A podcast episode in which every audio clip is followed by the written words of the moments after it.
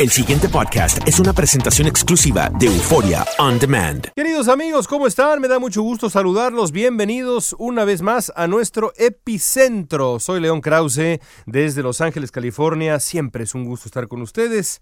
Gracias por acompañarnos, por descargar este podcast y también por comunicarse con nosotros en redes sociales. La verdad es que eso lo disfruto mucho porque pues así aprendo qué es lo que les gusta y qué es lo que les disgusta y podemos mejorar de este podcast.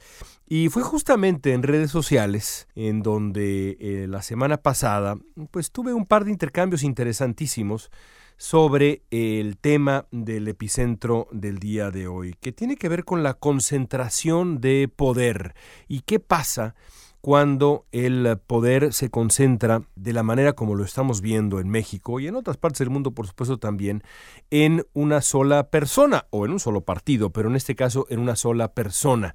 ¿Cómo reacciona el entorno a esa persona, en este caso al presidente de México, cómo responde este entorno a eh, la acumulación de poder.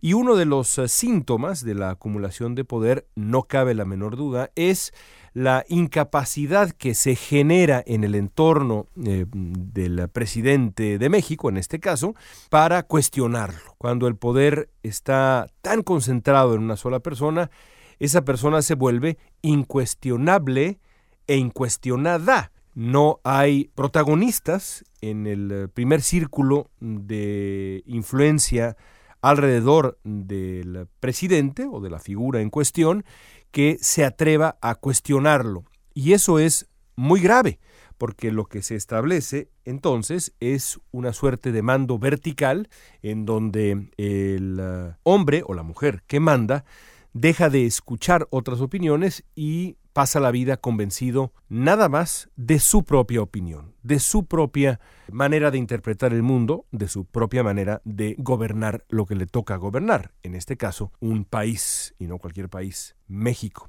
Y el viernes pasado ocurrió, creo yo, un ejemplo de verdad muy claro de este fenómeno que describo. La diputada de Morena, el partido oficial en México, Patricia Armendaris, le dio una entrevista de radio a Denis Merker en el muy escuchado programa de radio de, de Denis allá en México. Armendaris estaba tratando de salir del ojo del huracán que se la había tragado este huracán personal que creó Armendaris después de un muy desafortunado mensaje en redes sociales en el que solicitaba a Armendaris evidencia del desabasto de medicinas, de medicamentos, especialmente para niños enfermos. Armendaris es una empresaria de experiencia, es una funcionaria pública muy entusiasta y reiteró en esta entrevista las disculpas que ya había ofrecido por lo que dijo había sido un malentendido. Pero lo cierto es que no era fácil salir bien librado del problema en el que se había metido Armendaris.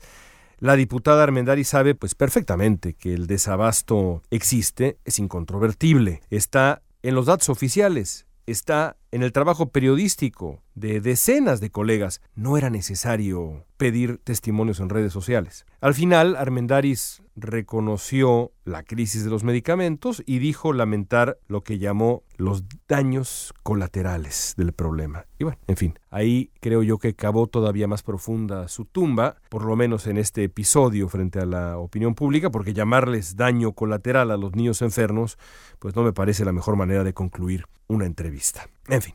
Pero más allá de esto, hay en la charla del viernes pasado un momento que a mí me parece más revelador del momento, a su vez, por el que atraviesa la vida pública en México, sobre todo dentro del oficialismo.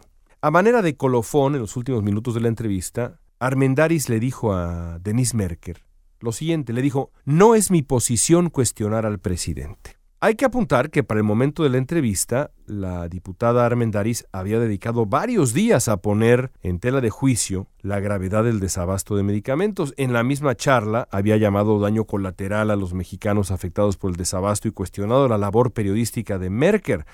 Todo esto con, con, el tono combativo que acostumbra, es, es muy suyo ese tono de la señora Armendaris. Pero, eso sí, Armendaris puso el límite en cuestionar públicamente a Andrés Manuel López Obrador, a él con guante de seda.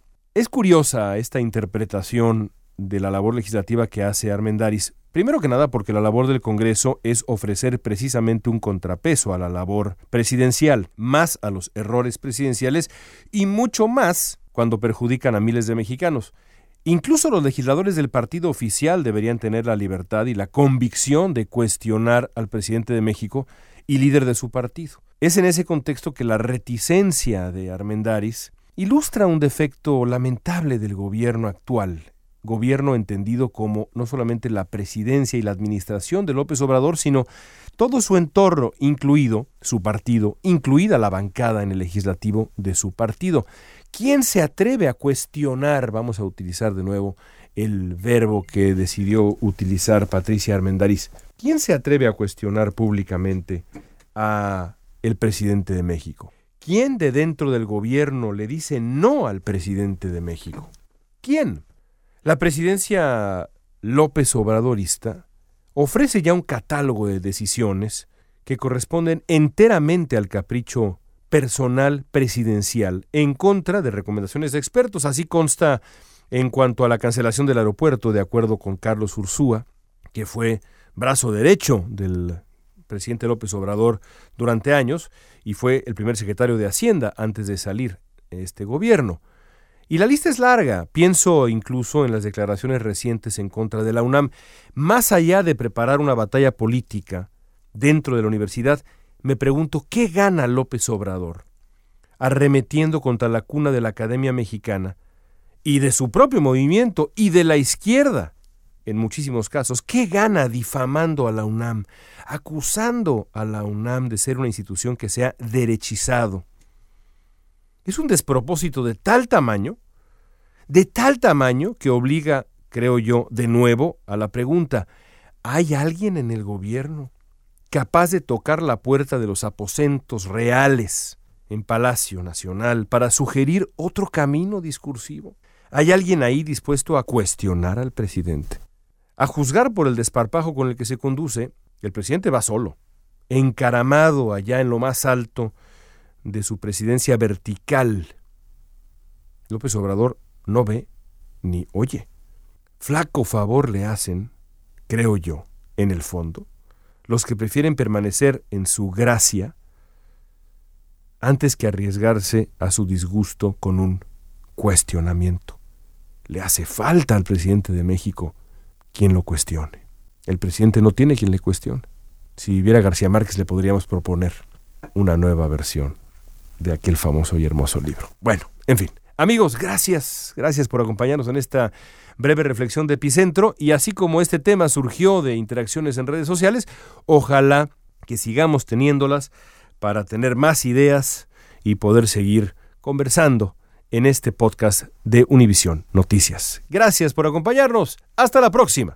El pasado podcast fue una presentación exclusiva de Euphoria On Demand. Para escuchar otros episodios de este y otros podcasts, visítanos en euphoriaondemand.com.